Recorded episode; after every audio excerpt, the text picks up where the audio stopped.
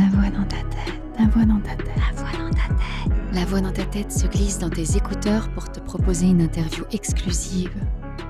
Bonjour Sarah Koskiewicz, tu es productrice éditoriale de Transfert. Est-ce que pour commencer, tu peux d'abord m'expliquer en quoi consiste ton métier au sein de Transfert Alors, je sélectionne les histoires que je propose en conférence de rédaction. J'accompagne les journalistes dans la rédaction des scripts et de manière générale dans leur travail journalistique euh, auprès euh, des témoignants et des témoignantes. Et je prends un petit bout de la chaîne de post-prod où euh, j'essaie de rendre au monteur, avant qu'il passe sur la technique, un objet éditorial carré. Et après, je prends la, toute la fin de la chaîne où, où on écrit collégialement avec Christophe Caron et Benjamin Septem-Ours les titres et les intros des épisodes de transfert. Et euh, tu es arrivé sur le podcast en avril 2020, c'est ça? Oui, je suis arrivé euh, un tout petit peu avant, pendant le, au tout début du confinement, ou peut-être la deuxième semaine du, confinement euh, en mars, fin mars 2020. Et donc mes premiers épisodes ont été des épisodes de confinement. Et le premier, tu t'en souviens le nom Le premier, alors attends, je me rappelle plus du titre. Je, euh, je, me rappelle du nom du témoignant qui était Robin. Et on ne l'a pas trop dit, mais je pense que tous les studios ont fait la même chose. On a interviewé, en tout cas sur les quelques premiers épisodes du premier confinement, des euh, amis collaborateurs qui avaient du matos pour qu'on puisse euh, enregistrer en local. Euh, alors c'est hyper technique, et, mais pour avoir un son correct. Et donc on a fait, j'ai fait un pré-interview puisqu'évidemment on n'envoyait pas de journaliste travailler. j'ai fait l'interview sur Zoom et après il s'est enregistré en local avec son matériel depuis chez lui. Mais je pense qu'on le sent, maintenant quand on les réécoute, on entend quand même un petit peu. Là, on entend la différence un de tout petit qualité. Peu, euh, je pense qu'il faut une oreille aguerrie ou quelqu'un qui fasse de l'audio. Mais j'en ai pas honte du tout. Euh, on a réussi à garder l'antenne jusqu'à mai. Et en mai, c'était on avait plus de, on avait plus d'options. Donc on a, on a pas dit, on a mis des rediffs pendant quelques semaines. C'était encore très incertain, même en juin 2020. Moi, ça m'embêtait un peu d'envoyer des journalistes. Mais en tout cas, on n'en a pas honte. On a fait, euh, je pense, qu'on a pu. Il faut pas. Moi, je sais bien qu'il y a plein de podcasteurs qui enregistraient sous leur couette chez eux ou dans leur placard pour avoir euh, genre de studio. Euh, Exactement. voilà. Mais pour parler des, bah, des, témoignages de transfert, parce que c'est ça la, base de transfert, est-ce que tu peux m'expliquer euh, d'où viennent ces témoignages? Est-ce que vous les recevez? Est-ce que vous allez vous-même les chercher? Comment ça se passe? Alors, on aimerait bien aller en chercher parce qu'il y a des thématiques qui, moi, m'intéressent, mais euh, on manque de temps. Une des raisons pour lesquelles je manque de temps, c'est que je reçois un nombre incalculable de témoignages euh, par semaine. Je reçois entre 25 et 30 histoires et je lis tous les mails. Et euh, c'est pas quatre lignes. C'est des fois c'est des documents Word, des fois c'est des audios de 45 minutes. Alors euh, au bout de deux ans, j'ai mis un petit cadre en disant aux gens que 34 pages PDF je ne suis pas éditrice, ce n'est pas mon job, et c'est souvent d'ailleurs des histoires qu'on ne retient pas parce que c'est des gens qui ne veulent que s'épancher ou être lus, euh, et c'est pas mon boulot non plus. Et parmi ces 25 ou 30 histoires, il y a un tout petit pourcentage de, de propositions euh, de la part des journalistes, et un très gros pourcentage euh, de, de, témoignages spontanés. Euh, et donc c'est vrai que ça prend beaucoup de temps, c'est extrêmement chronophage non pas que ça me déplaise, je trouve que c'est une partie euh, exceptionnelle de, du boulot. Une fois que j'ai fait une première sélection, toutes les histoires passent en conférence de rédaction, donc ça prend du temps et, euh, et j'ai coutume de dire que j'ai toujours bien deux mois de retard dans mes mails pour tout le monde. Voilà, tout le monde est à la même enseigne. Tout le monde est au courant comme ça. Si voilà, les gens qui euh, veulent envoyer leur histoire, ils savent qu'il faut attendre longtemps. Ah oui, alors oui, pour les, les, réponses, il y a plein de cas de figure. Je peux la lire tout de suite et me dire c'est une super histoire et répondre dans la foulée. Je peux la lire, me dire c'est une super histoire et pour X ou Y raison, je suis pas au bureau, j'aille sur mon téléphone, je suis dans le métro, répondre plus tard. Et ça peut être une super histoire, mais qu'on on a diffusé une histoire identique, à peu près sur le même thème, il y a trois semaines, et on la diffusera dans euh, huit mois. Donc ça, j'essaye d'être très clair avec les gens, parce que on parle beaucoup de euh, des bonnes et des mauvaises histoires. Ce que je dis rarement, c'est que moi, j'ai aussi une cohérence éditoriale à, à proposer aux auditeurs. Et évidemment qu'on va pas mettre quatre histoires d'agression sexuelle euh, d'affilée, parce que personne ne veut ça, ni eux, ni nous. Donc euh, oui, on m'envoie des histoires, je réponds toujours à tout le monde, dans des délais qui sont euh, discutables. Et tu as utilisé ce terme, une super histoire. Qu'est-ce qui fait une super histoire? Comment, comment tu arrives à, te dire ça, ça va faire un, bon épisode de transfert? Alors, il faut que ça raconte quelque chose. Moi, j'aime bien dire que transfert, c'est les histoires euh, extraordinaires des gens ordinaires. Il faut qu'il y ait un minimum de matière pour qu'on puisse nous travailler, faire notre travail de journaliste et qu'il y ait une structure narrative. C'est-à-dire avoir un milieu, un début, une fin. J'aime bien aussi les histoires que moi j'appelle les histoires oignons. C'est-à-dire que plus on, avance, plus on découvre une histoire différente. Ça, ça, ça, me plaît bien. Qu'est-ce qui fait une bonne histoire? Il n'y a pas de recette. C'est une question de feeling aussi, peut-être, j'imagine. Ouais. ouais, je le dis euh, parfois, euh, enfin en tout cas je m'en cache pas, il y a beaucoup de feeling. Des fois pour des, une raison totalement inexplicable, il y a un truc qui m'accroche et je sais que ça va être une bonne histoire et que par ailleurs ça va marcher, ce qui même, même si ça nous, les, chiffres ne nous importent pas tant que ça, puisque nous on est là pour euh, délivrer un récit. il se passe un truc et puis, et puis on est trois, donc soit j'essaye de convaincre les deux autres, soit ils ont le même feeling que moi. Et puis parfois, il y a aussi complètement l'inverse. Les garçons, ça est arrivé il y a pas très longtemps, les garçons veulent absolument faire une histoire et on n'a pas beaucoup de droits de veto, mais on en a quelques-uns. Et j'ai posé mon, veto en, disant qu'on n'allait pas la faire. C'était une histoire concernait l'obstétrique. Et je pense que mon avis comptait un tout petit peu plus sur ce sujet-là. Et je, je maintiens d'ailleurs, je soutiens Mordicus mm. que j'avais raison. Je sais pas ce qui fait une bonne histoire. C'est hyper complexe parce qu'il y a tellement d'éléments. Je pense que c'est presque comme quand on rencontre quelqu'un, quoi. Il se passe un mini truc. Je saurais pas dire quoi. Et après, évidemment, même s'il se passe un tout petit truc, nous, on a une équipe euh, qui peut faire jaillir euh, ce petit truc c'est difficile de répondre à cette question. Ouais. Mais du coup, sans rentrer dans les détails évidemment de cette histoire que, que tu as refusée, euh, c'était pour quelle raison? Parce que c'était trop choquant, trop. Non, c'était assez. Euh, alors je vais en parler parce que j'aime bien donner cet exemple aussi euh, qui me, moi, semble être un très bon exemple de discussion houleuse.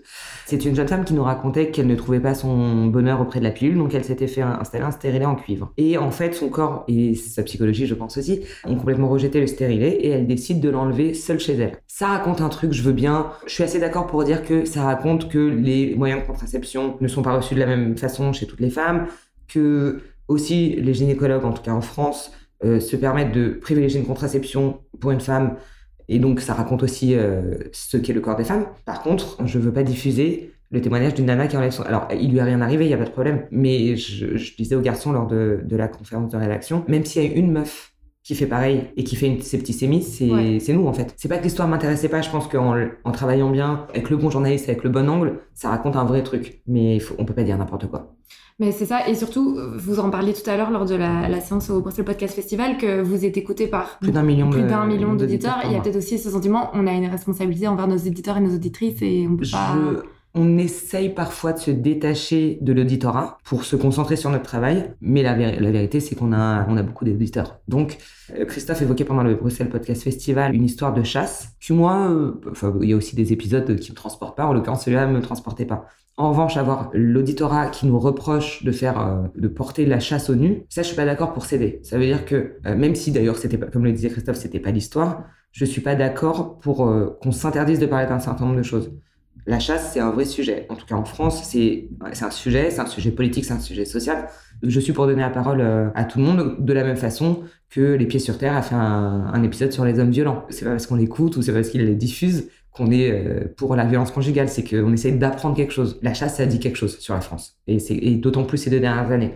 Donc, euh, il y a une responsabilité et donc c'est très lié au trigger warning dont on parlait. Mhm. Moi, euh, par exemple, je suis un peu la de nous trois, je suis un peu la méchante des trigger warnings. Je suis pas, je suis d'accord pour qu'on emmène nulle part, sauf pédophilie, agression sexuelle et suicide. Tout le reste, je refuse en bloc. Heureusement que je travaille aussi avec des gens qui sont plus euh, plus au contact. Euh. Je trouve que Transfert, c'est un programme qui a de ça d'extraordinaire qu'on peut entendre des voix qu'on n'entendra jamais. Et c'est pour ça que c'est un plaisir de faire ce travail aussi. C'est que la plupart des gens dont je diffuse le témoignage, me dis mais comment j'aurais pu entendre c'est genre, enfin, quand est-ce que je les ai rencontrés en fait? Et c'est pour ça que je veux pas m'interdire des choses, mais j'ai conscience qu'il y a des gens de l'autre côté.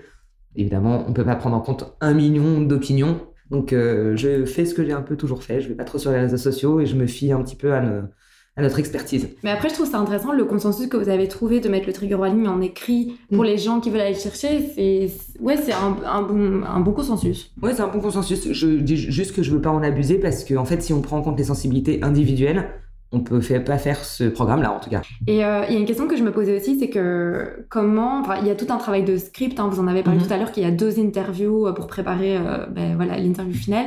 Comment savoir aussi si la personne en elle-même va bien raconter son histoire, parce qu'il y a des gens qui peuvent mal parler, enfin voilà, et mal raconter les choses. Comment faire pour que cette personne raconte bien son histoire? Alors il y a deux cas de figure. La première chose, c'est que c'est aussi le but de la pré-interview, c'est que si on tombe sur quelqu'un qui a des grandes difficultés à s'exprimer, malheureusement, on ne va pas pouvoir euh, garder son témoignage. Mais on a eu des exemples, notamment, on a eu des exemples où la personne bégayait, on a aplani et on a gardé. L'exemple d'un jeune homme qui avait euh, subi une trachéotomie après une longue hospitalisation et en fait, au casque, on entendait un, souffle. on, se, regardait tous en studio en disant on n'a jamais entendu ce bruit en fait en studio mais on peut pas supprimer le témoignage euh, pour ça. On essaye d'amoindrir parce qu'on sait que les gens consomment du podcast au casque et que c'est pas très agréable. On fait un choix, c'est-à-dire que vraiment pendant un pré-interview, si la personne ne peut pas s'exprimer, c'est-à-dire faire une, phrase sujet-verbe complément, c'est compliqué. On fait quand même un métier de l'audio. L'autre cas de figure, c'est que c'est aussi le job des journalistes, c'est aussi leur job de briefer les, les témoins, leur dire que on va se retrouver dans une pièce. Alors, selon les sujets et les sensibilités, on n'est pas 400, au, au maximum on est 4 quoi mais s'ils veulent que tous les deux, ils peuvent, et que euh, il va falloir s'exprimer d'une certaine manière. Alors les digressions, toujours compliqué de les contenir, mais heureusement qu'on n'est pas en direct, mais qu'il faut être clair. Donc ça, c'est vraiment un truc sur lequel j'insiste d'ailleurs de plus en plus, étonnamment. Ce qu'on n'a pas précisé, je, je, suis pas sûr de l'avoir dit, c'est que tout, entre le moment où je reçois un mail et le moment où le témoignage est diffusé, il peut se passer un an. Et en temps de travail, il se passe au moins huit semaines. Normalement, on, on, un lien quand même euh, avec les, témoignants. Alors évidemment, il y a l'éthique de langage qui, moi, me rend folle, mais c'est comme ça, j'en ai aussi. Donc tout ça, on essaie au, mieux de briefer en amont. Et puis, euh, et puis il y a des témoignages comme celui qu'on a diffusé de la personne, euh, on en parle beaucoup parce que été un truc très important pour nous, de la personne qui a été maltraitée médicalement. On sait que ça fait partie du deal de base, qu'elle a des difficultés à s'exprimer parce qu'elle n'a pas fait d'études, parce qu'elle n'a pas eu d'éducation. Pour avoir 24 bonnes minutes, on a fait 2h10 d'enregistrement. Donc c'est un casse-tête et à la fois, c'est un super épisode. Oui, c'est important de transmettre cette histoire-là aussi. Donc, euh, il, y a, eu des moments où j'ai douté pendant le processus de travail, en me disant quand même, il y a beaucoup de trucs qui font que c'est compliqué. Le workflow est compliqué. Et finalement, euh, comme quoi, je n'ai pas toujours un bon instinct. finalement, c'est un super rendu, mais, euh, mais c'était exceptionnel. Mm. On savait que l'histoire devait être racontée. Je pense que c'est pas des histoires qu'on raconte beaucoup. Je pense que c'est aussi une histoire de lutte des classes en creux, c'est-à-dire que les gens moins éduqués font confiance aux médecins. Puis il y a le stress devant le micro, on n'en parle jamais, mais c'est une, réalité. Même les gens hyper aguerris paniquent devant un micro, sauf si c'est nos jobs, quoi. Donc tout ça, effectivement, euh, c'est des éléments. Voilà, c'est un certain nombre d'éléments qu'on donne aux témoignants. Et euh, donc tu l'as dit, vous travaillez avec euh, des journalistes. Ils sont combien plus ou moins dans l'équipe? Ça tourne un peu. Alors, euh, par exemple, il y a des moments euh, où il y a des grandes transhumances de journalistes. Euh, parfois, quand certaines, certains médias changent de propriétaire, les journalistes partent du média et soit ils viennent chez moi, soit ils partent à l'étranger. Ils partent à l'étranger. J'en ai en turnover à peu près une quinzaine. Je aussi leur emploi du temps, s'ils sont déjà, s'ils sont en CDD, s'ils sont en CDI, s'ils travaillent la semaine, le week-end, s'ils sont complètement freelance. Et puis, assez régulièrement, je fais un appel sur les réseaux sociaux parce que j'ai envie d'entendre de, en tout cas envie de lire de nouvelles plumes, comme on dit en presse écrite. J'ai trois, quatre vrais seniors à qui je donne des histoires très difficiles et des gens un peu plus juniors. Euh, je suis toujours ouverte. Je pense que tout le monde, euh, tout le monde peut bien faire ce travail s'il en a envie ou en tout cas s'il en a les compétences. Donc je suis assez, je suis assez ouverte. Là, ouais, on a une 12-15 personnes ces temps-ci. Et euh, à nouveau, pour revenir sur les, témoignants, euh, quelles précautions vous prenez pour être sûr que le témoignage de la personne soit respecté? Pour parler de la déontologie journalistique, en fait, est-ce que cette personne signe une décharge, quelque chose? Tu, veux dire euh, d'un point de vue légal? D'un point de vue légal. Et oui, aussi, après, vous parlez du fait tout à l'heure que les gens sont au courant après de l'angle que vous allez prendre pour mhm. raconter son histoire. Est-ce que cette personne a l'occasion d'écouter l'histoire avant qu'elle soit diffusée, par exemple C'est souvent un truc qu'on nous demande en tant que journaliste, on n'aime pas ça. Ah Donc, euh, tu, m'as vu, tu grinçais des dents. Ah euh, alors, effectivement, d'abord, on fait signer, alors c'est vraiment euh, extrêmement technique, on fait signer une autorisation de captation avec, un, avec le droit d'utiliser la voix et l'histoire. Ça a l'air très grave et très, très compliqué, mais en fait, ça veut dire que moi, demain, si je veux diffuser l'épisode dans trois semaines ou dans trois mois, euh, sachant que c'est de l'audio, donc je ne peux pas travestir les propos, je ne peux pas inventer une histoire, j'ai les droits sur cette histoire. en fait, on affine les angles effectivement avec le journaliste, mais on est complètement clair avec la personne qui est interviewée en studio. Moi, je suis extrêmement transparente là-dessus, euh, j'ai aucun problème à, expliquer dans quelle direction on va. Une fois encore, la personne parle. C'est-à-dire que je ne peux pas faire des montages, en tout cas moi je ne sais pas le faire, euh, un mot à droite, un mot à gauche pour inventer une phrase. La dernière chose que tu as abordée, c'est qu'en tant que journaliste, on nous demande très souvent d'écouter euh, sur transfert, mais aussi en presse écrite et en presse euh, web, euh, d'écouter l'épisode en amont ou en presse écrite de relire le papier. Moi, ça a toujours été non. Ça fait 20 ans que je fais ce métier, ça a toujours été non. Deux raisons pour ça. Sur transfert, c'est que souvent on finit l'avant-veille et qu'on n'a pas le temps La deuxième chose, c'est que j'espère que les gens savent que je fais bien mon travail. Je donne toujours le même contre-exemple. Je vais pas à la boulangerie demander à la boulangère quelle levure elle va mettre dans ma baguette. J'entends bien qu'ils nous délivrent un récit intime et que on le manipule avec toutes les précautions possibles. En revanche, pour être tout à fait honnête, j'ai fait plus de 100 épisodes en deux ans. On me dit toujours, vous avez rendu mon témoignage encore plus fort. Mais parce que je connais mon métier. Je veux également préciser que à tous les niveaux de la chaîne de travail sur transfert, on est tous journalistes. Non pas que ça compte, alors qu'on ait fait des écoles ou pas fait des écoles, mais on a tous une capacité journalistique y compris Aurélie qui monte et qui fait parfois des coupes édito. Donc on a tous cette, capacité journalistique et nous on est là que pour une chose, c'est pour rendre le récit le meilleur possible mais je refuse que quelqu'un check mon boulot, c'est tout. Et peut-être que c'est pas, peut-être que c'est extrêmement prétentieux. Hein. C'est une question qu'on me pose souvent et c'est peut-être prétentieux, mais je, moi, je suis pas au service, euh, je suis au service de l'histoire en fait. C'est ça mon job. Donc, euh, mais il y a qu'aux journalistes qu'on demande ça en fait. Par rapport aux, témoignants, est-ce que tu arrives, euh, parce que vous recevez beaucoup de témoignages, voilà, tu, tu l'as expliqué tout à l'heure, est-ce que tu arrives à identifier quelles sont les motivations des gens à venir poser, raconter leur histoire au micro de transfert alors, on l'a pas dit, c'est dommage parce que j'aime bien l'évoquer, on l'a pas dit euh, pendant la table ronde au Bruxelles Podcast Festival, mais je dis non, systématiquement, aux gens qui. Il y a deux cas de figure, dont l'histoire s'est produite ou s'est achevée trois semaines avant, donc qui n'ont pas de recul, et aux gens qui disent, qui disent dans le mail j'ai besoin d'en parler, je cherche quelqu'un qui m'écoute, ma psy m'a conseillé que. Donc, déjà, tout ça, c'est non. Ça peut être l'histoire la plus ouf de la Terre. Ce n'est pas mon rôle. Je ne suis pas une professionnelle de santé. Je pense que une bonne moitié des, gens ont envie d'être écoutés. C'est pas de l'égocentrisme, c'est un truc euh, d'analyse plus qu'autre chose. Et d'ailleurs, il euh, ça m'arrive assez régulièrement d'avoir des mails qui disent à la fin, même si la réponse est négative, merci de m'avoir lu. Il y a beaucoup de cas particuliers, c'est-à-dire des deuils, des histoires assez lourdes, mais ou des, ou des maladies dont on parle jamais. Les gens auraient voulu avoir des témoignages pour les aider à traverser. Et aujourd'hui, veulent faire la même chose. Pareil, c'est pas tout à fait notre démarche. Et du coup, quelles sont, entre guillemets, même si j'aime pas utiliser ce mot, mais les bonnes motivations pour raconter son histoire Je sais, je sais pas trop. Bah si, euh, il y a pas longtemps, on a eu euh, une histoire, quelqu'un qui nous a écrit en disant euh, l'histoire de ma tante est dingue, donc en, détaillant en, quelques lignes. Elle raconte très bien, mais surtout, c'est une histoire que j'ai jamais entendue. Et c'est en fait moi, c'est souvent ça ce que je me dis. Je me dis ah ça j'ai jamais entendu. Évidemment, plein de fois on fait des redites. enfin, on n'invente pas l'eau chaude non plus, hein, mais j'aime bien des histoires, des histoires où je me dis que j'ai pas, jamais entendu ça. Et puis oui, c'est souvent des, c'est souvent les enfants ou les petits-fils qui disent ah mais il faut absolument que je vous présente, je vous mette en contact avec mon grand-père. Euh, histoire, alors surtout avec les personnes un peu plus seniors, euh, c'est toujours formidable parce qu'ils n'avaient pas internet. C'est toujours des, des, histoires de lettres envoyées au travers, au travers du monde.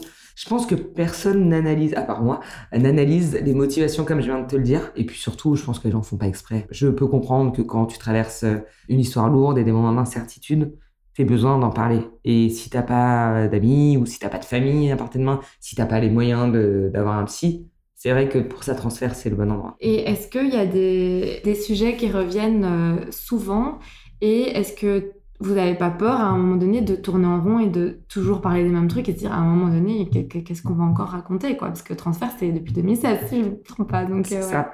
Alors, il y a deux cas de figure un grand classique, c'est que quand on diffuse une histoire sur un sujet donné, pendant 15 jours, je reçois que ça. Donc forcément, je ne les prends pas, sauf si au milieu de ces témoignages, il y a un témoignage dingue, et dans ce cas-là, j'appelle la personne en disant, OK, euh, j'oublierai pas, on se reparle en octobre 2023. Et c'est vrai que d'un côté, évidemment que j'ai peur qu'on tourne en rond à un moment, et d'un autre côté, euh, je suis encore surprise. Et je trouve ça super. On peut raconter la même euh, thématique sans raconter la même histoire. Typiquement, euh, on fait, euh, alors pas beaucoup, mais on en fait quelques-unes, des histoires de couple.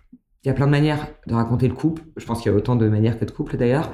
Il y a une histoire à laquelle je tiens beaucoup, qu'on est en train d'enregistrer. Ça fait un an que j'essaie de la voir. Ça raconte l'amour platonique, c'est-à-dire le sentiment amoureux alors que les personnes se sont à peine effleurées les mains. Ça raconte un vrai truc. D'autant que ça s'achève juste avant le confinement, donc c'est assez intéressant. On est obligé d'un peu de tourner en rond, mais à la fois il y a tellement de il y a autant d'histoires que de gens et, que de manières de, raconter. Donc euh, j'espère, je touche du bois, que je vais pas euh, bientôt me dire euh, qu'est-ce qu'on fait éditorialement, mais même en fait c'est des questions que je me pose régulièrement. On n'a pas évoqué non plus, mais je suis une folle de la programmation à changer des blogs dans mes tableaux. Ah non mais ça ça marche mais dans ce sens-là. Ah mais ça avec le sujet d'il y a deux semaines, ça va faire écho, c'est trop proche. Je me prends la tête.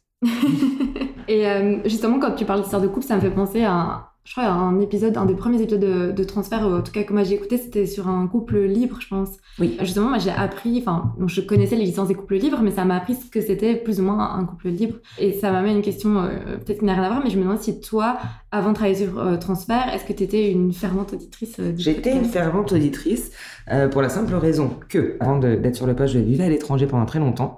Spotify et les plateformes ont mis assez longtemps à arriver euh, où j'étais, au Moyen-Orient. Et Transfert a commencé l'année où euh, tous mes potes sont partis s'installer dans d'autres pays. Et donc, en fait, j'ai découvert les podcasts d'un côté, donc c'était très peu connu dans le pays euh, où j'étais. À un moment où moi, mes propres potes se sont, partis d'où on était. J'aimais beaucoup Transfert, j'aimais beaucoup le travail qui était fait euh, dessus aussi. J'ai juste décidé, moi, en prenant le poste, de un tout petit peu modifier la ligne édito parce qu'on m'en a aussi donné la, la capacité. Mais oui, j'a- j'adorais Transfert. Et j'adore Transfert, toujours. Et tu l'as modifié dans quel sens, plus ou moins? Moi, j'aime bien entendre la voix des gens qu'on ne veut pas entendre. Typiquement, on entend beaucoup de, dans les podcasts en général, de femmes qui parlent de leur conjoint qui les trompe. Moi, ça m'intéresse d'avoir le conjoint. J'ai envie de comprendre les mécaniques. Les gens qui n'ont pas beaucoup d'empathie, ça m'intéresse. Ça fait écho à quoi? Je dis toujours qu'en fait, on n'est pas, les gens, ne sont, les humains ne sont pas très gentils hein, et je veux pas dépeindre un monde euh, qui moi me semble être faux. Donc en ça, j'ai très vite pro- proposé ce genre de modification et ça a été accepté euh, évidemment euh, sans problème parce que je veux entendre ces gens. Je veux entendre ces gens que personne ne veut entendre. Moi, ça m'intéresse. Oui, puis ça montre aussi que les histoires sont pas toujours aussi dichotomiques et aussi simples que ce Voilà. qu'on imagine. Et puis le monde, c'est pas manichéen, donc euh, donc euh, donc moi, je veux savoir. Quoi. Ça m'empêche pas de diffuser des histoires plus classiques, plus transfert corps et, et des jolies histoires. Mais une fois de temps en temps, j'aime bien aller euh, piquer où ça fait mal. Et pour finir, quel est pour toi l'épisode de transfert depuis la- ton arrivée sur ce podcast qui, qui est le plus fort ou qui ou que imaginons quelqu'un qui n'a jamais écouté transfert, tu lui dis écoute cet épisode. Alors en fait, j'ai la réponse parce que parmi euh, toutes les tâches que j'ai, donc il y a certains, un certain nombre de journalistes avec qui on travaille qui ont déjà fait du podcast et il y a aussi un certain nombre de journalistes avec qui on travaille qui sont des tout jeunes podcasteurs. Donc je les accompagne en studio pour être sûr que on n'ait pas besoin de refaire des, des enregistrements, que tout soit dans les clous. Et ben j'aimerais parler de, l'épisode La femme qui ne voulait pas d'enfant, auquel euh, j'étais assez attaché à, sur papier.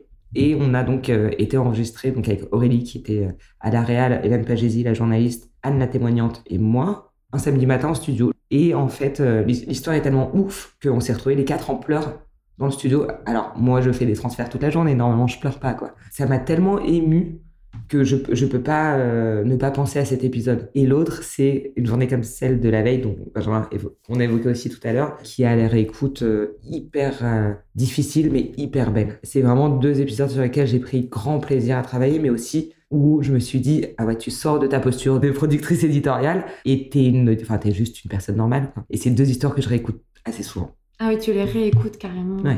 Bon ben les gens sauront quoi écouter euh, après avoir écouté ton interview, du coup c'est très bien. Merci beaucoup Sarah. Merci Noémie. La voix dans ta tête audio, c'est un catalogue de curation de podcasts et une communauté grandissante. Rejoins-nous sur les réseaux sociaux ou trouve ton prochain podcast préféré sur lvdt.audio.